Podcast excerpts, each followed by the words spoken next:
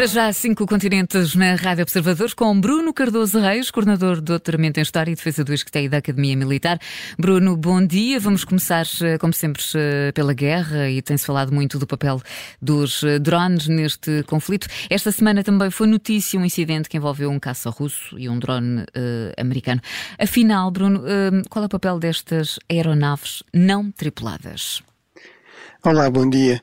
Eh, bem, tem essencialmente duas funções, qualquer delas muito importante. Uma primeira função, que já preenche, aliás, há bastantes décadas, é sobretudo de vigilância, reconhecimento e identificação de alvos, e seria a partir dessa a missão que este drone estava aqui a desempenhar, porque de facto não estava armado, embora seja este drone, o Reaper, eh, é um drone americano que tem essa possibilidade de ter também armamento e, portanto, poder ser, ser também utilizado como uma plataforma de ataque, e, portanto, essa é, é, a segunda função que se desenvolveu, sobretudo, a partir uh, do 11 de setembro, portanto, nos últimos 20 anos, uh, de facto, de combinar essa função de vigilância, de reconhecimento e identificação de alvos com uh, ataques de precisão uh, e, e, também, no fundo, uma função de apoio ao solo, inclusive uh, de forças militares no, no terreno.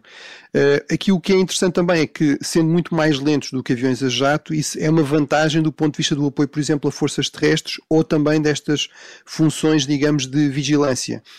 Tem geralmente uma, uma grande autonomia, neste caso chega quase aos 2 mil km, tem muita capacidade também de se manter em voo durante muitas horas, neste caso em torno das, das 14 horas, eh, e portanto isso significa que de facto pode permanecer muito tempo sob a zona, digamos, de interesse e portanto fazer uma, uma vigilância muito detalhada, muito prolongada. Uh, o que não tem de facto é aqui uma capacidade, digamos, de interseção aérea, ou seja, não são, os drones não são feitos para combate aéreo, uh, não são feitos, no fundo, para entrar em combate com outros uh, aviões e, portanto, obviamente foi isso que aqui, no fundo, aconteceu, ainda de forma indireta, portanto, não é nenhum tipo de sinal da superioridade, digamos, aérea russa que um avião a jato russo tenha conseguido abater um drone americano. De facto, o drone não está armado, não tem uh, armamento para combater uh, outros, outros aviões, vamos dizer assim. Uh, aqui o último ponto que eu acho que é, que é significativo é eh, por um lado, isto mostra que realmente os Estados Unidos têm estado aqui com uma função importante de fornecimento de informações de grande qualidade à Ucrânia, isso é certamente uma das explicações também pelo, para o sucesso militar da, da Ucrânia, sem nunca se envolverem realmente diretamente no, no conflito. A segunda é que, de facto, mais uma vez se confirma que não se pode confiar em, em, a partir de nada daquilo que a Rússia diz. Portanto, sempre que nós temos dados objetivos, sempre que temos informação objetiva sobre o que é que realmente aconteceu, a, a versão russa é sistematicamente desmentida e mais uma vez foi isso que aconteceu. Portanto, a Rússia disse que o, o drone tinha caído como resultado de manobras perigosas do drone até em, em, aproximação a estes aviões a jato, o que para quem tem a mínima ideia do que é que é, eh, do que é que são estes meios aéreos, é, é, digamos, é, era logo à partida uma tese completamente disparatada. Portanto, como eu referi, os drones à partida são feitos inclusive para serem mais lentos, portanto não, não havia aqui nenhuma possibilidade de ele poder ser uma ameaça a um avião a jato russo, pelo menos de uma forma deliberada ou que não fosse facilmente contrariada por esse avião. E aquilo que se viu foi que realmente a versão americana uh, se confirmou, ou seja, foi de facto, uh, este, foram de facto estes aviões russos que se fizeram várias manobras de aproximação perigosas e inclusive lançaram combustível sobre, sobre este drone. em termos aqui da legitimidade, digamos, da, a verdade é que, e da legalidade, a verdade é que os dois estavam em águas internacionais, portanto os dois podiam lá estar. agora, há regras, digamos, de, inclusive de distância, quando diferentes meios aéreos, nomeadamente militares, estão nas, na, na proximidade uns dos outros, e isso obviamente não foi respeitado pelo lado russo. Falamos, eh, Bruno, agora de uh, Donald Trump e Ron DeSantis. Parecem uh, ser os dois candidatos mais bem posicionados para irem a eleições pelo Partido Republicano no ano que vem, mas nenhum nem outro tem boas notícias para os ucranianos. Podem não acreditar, mas a Europa parece simpática, mas tratam-nos muito mal em termos comerciais, muito mal. E se virem a guerra, o que se está a passar é que nós gastamos cerca de 150 mil milhões e eles cerca de 25 mil milhões. Eu diria que isso não está certo. Alguém devia dizer-lhes, temos de lhes dizer, têm de pagar mais. Não é justo para o nosso país.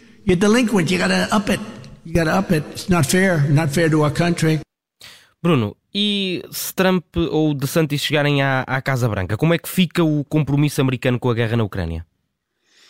Sim, essa é a grande questão e, e obviamente, as conclusões que temos de tirar, eh, a dar crédito a que estas palavras são para levar a sério, eh, é que fica bastante abalado. E, portanto, ouvimos aqui o Donald Trump. Ora, o Donald Trump, somado ao Ron DeSantis, basicamente tem 80% das intenções de voto nas sondagens eh, aos, aos, eleitores republicanos para as primárias. Portanto, como sabemos, no sistema eleitoral americano, as eleições presidenciais começam quase dois anos antes, porque antes das eleições entre, digamos, os candidatos dos principais partidos, os principais partidos organizam eleições primárias para escolher os seus candidatos. E, portanto, é no fundo esse o processo que está agora a começar e, claramente, Donald Trump e Ron DeSantis, o atual governador da Flórida, eh, são de longe os favoritos.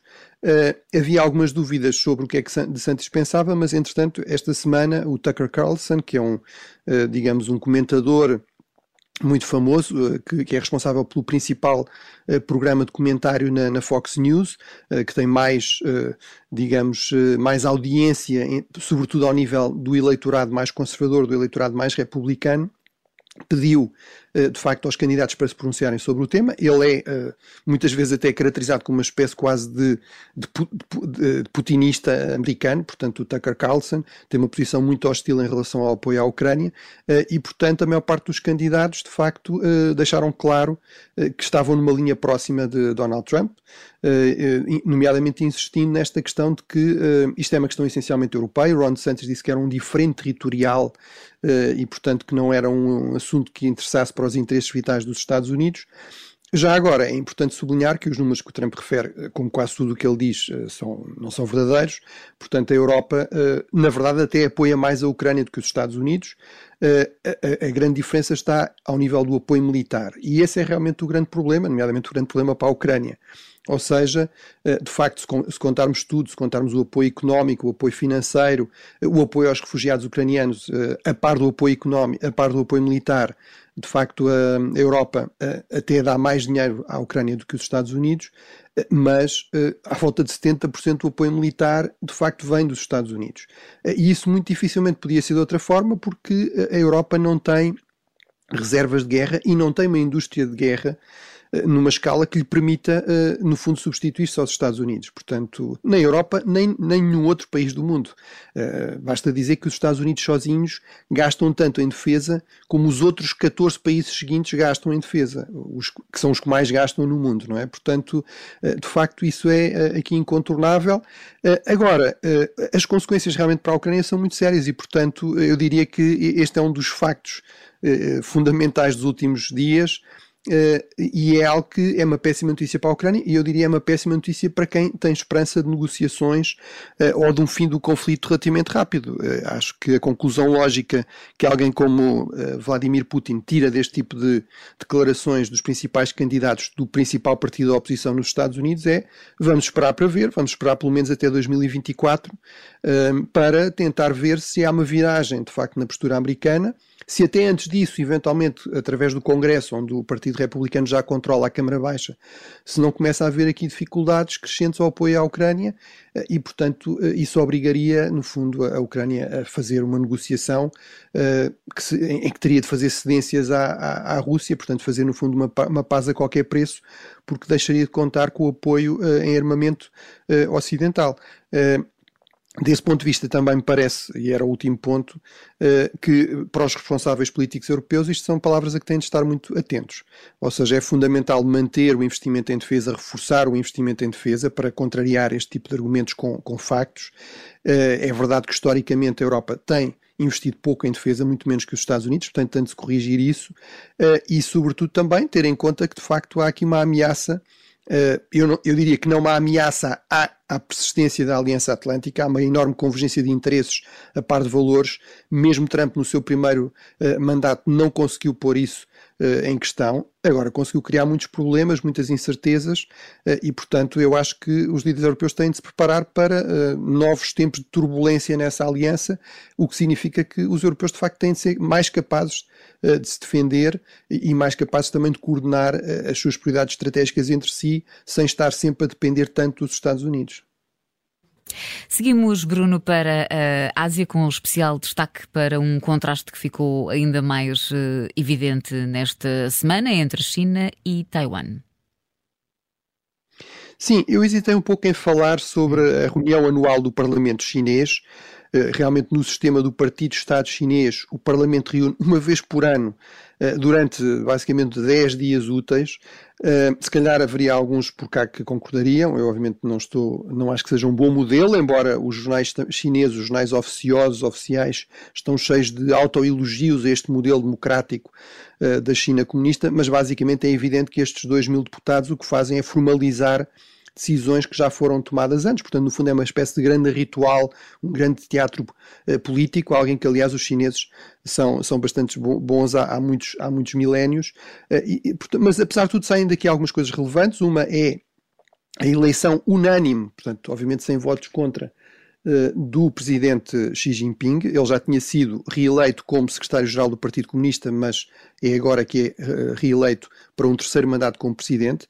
Ora, isso de facto confirma a, a, consolidação do, do Estatuto Único de Xi Jinping. Nem mesmo Mao Zedong, nem mesmo o fundador da República Popular da China, foi presidente formalmente durante tanto tempo. Na prática era ele que mandava, mas formalmente presidente nem ele foi tanto tempo. E, e também há aqui a nomeação do novo primeiro-ministro, um, um, novo primeiro-ministro que é completamente da confiança uh, de Xi Jinping, ao contrário do, do seu antecessor, foi literalmente o seu braço direito em várias províncias, foi o seu chefe de gabinete. E também foram anunciadas duas metas importantes. Eh, a meta do crescimento de 5%, eh, o que, do ponto de vista da China, digamos, pós-abertura eh, ao capitalismo global, é muito modesto. E também, e apesar dessa economia mais fraca, reconhecidamente mais fraca, a aposta num crescimento do investimento em defesa de 7,5%. Uh, e, e, e, nesse contexto, Xi de facto deixou claro que, apesar da China se opor em termos retóricos a esta ideia de uma Segunda Guerra Fria, está a preparar-se para combater uma Segunda Guerra Fria uh, com os Estados Unidos. Inclusive, até tivemos direito a um discurso, desta vez não foi da cortina de ferro, como na Primeira Guerra Fria, mas da muralha de aço. Portanto, o Xi Jinping veio dizer que era preciso continuar a reforçar o investimento em defesa para criar aqui uma muralha de aço para lidar com a política de contenção dos Estados Unidos. O último aspecto é realmente o contraste com Taiwan, ou seja, estamos a falar da outra República da China, convém recordar isso, o nome oficial do Estado que governa a Ilha Formosa, a Ilha Taiwan, é República da China. Eh, desde 1995, ela é um Estado plenamente democrático. Eh, é até visto um pouco como uma superdemocracia. Ouvi uh, há poucos dias um podcast na BBC dedicado precisamente a Taiwan com esse título de superdemocracia ou hiperdemocracia, enquanto o Partido de Estado chinês utiliza, na China comunista, utiliza novas tecnologias para a vigilância, o controle, a censura, a repressão. Taiwan está na linha da frente da, da, da democracia digital, tem multiplicado os referendos, que tem uma componente digital também para informar os cidadãos do que é que está realmente em questão. Uh, e isso é um desafio muito importante, vital, realmente, a, a toda a narrativa uh, do Partido Comunista Chinês, que argumenta que a China é incompatível com um modelo de democracia pluralista ocidental e ao mesmo tempo diz que Taiwan é inequivocamente uma ilha chinesa. Portanto, uma das duas coisas tem de ser, obviamente, falsa, tem de ser errada. E essa é uma das explicações também para as tensões crescentes entre a República Popular da China e Taiwan. Seguimos eh, rapidamente para a América. Esta semana vimos os líderes políticos de Estados Unidos, Reino Unido e Austrália juntos numa cerimónia.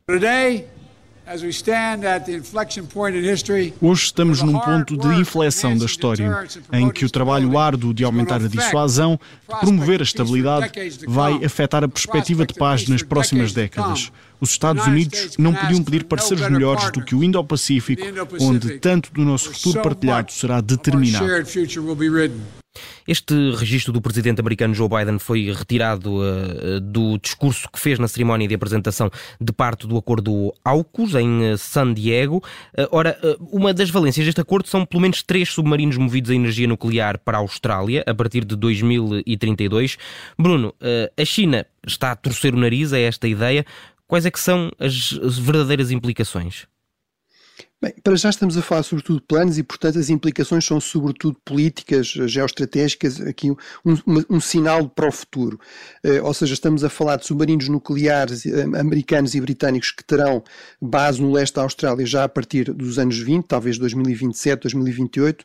Depois, a partir de 2032, a Austrália terá, uh, irá adquirir submarinos de propulsão nuclear de fábrica americana e depois, a partir de 2042, então, um novo submarino com a tecnologia dos três uh, países. Uh, qual é que é o significado? Bem, estamos a falar, como disse nessa mesma cerimónia o Primeiro-Ministro da Austrália, do maior investimento em defesa de sempre na história da Austrália. Isto são uh, meios extremamente sofisticados, são o topo de gama, vamos dizer assim, em termos de meios navais, uh, são submarinos de propulsão nuclear, o que significa que podem estar meses submersos, estão, são praticamente impossíveis de detectar e são, portanto, extremamente uh, dispendiosos. Isso significa que realmente Canberra, ou seja, a Austrália, está extremamente preocupada com as implicações para a segurança regional uh, do investimento crescente uh, da China em defesa, a que acabámos de nos referir. Uh, a China já tem 14, 15 submarinos de, de, propulsão nuclear. Em segundo lugar, e em termos geoestratégicos, significa também que a Austrália vai ser uma espécie de Grã-Bretanha do Pacífico, ou seja, o aliado mais próximo dos Estados Unidos, de maior confiança uh, nesta região, o principal ponto de apoio na projeção de poder uh, para conter a China. Uh, está suficientemente distante para não ser demasiado vulnerável e suficientemente próximo para ser interessante do ponto de vista dessa possibilidade de projeção.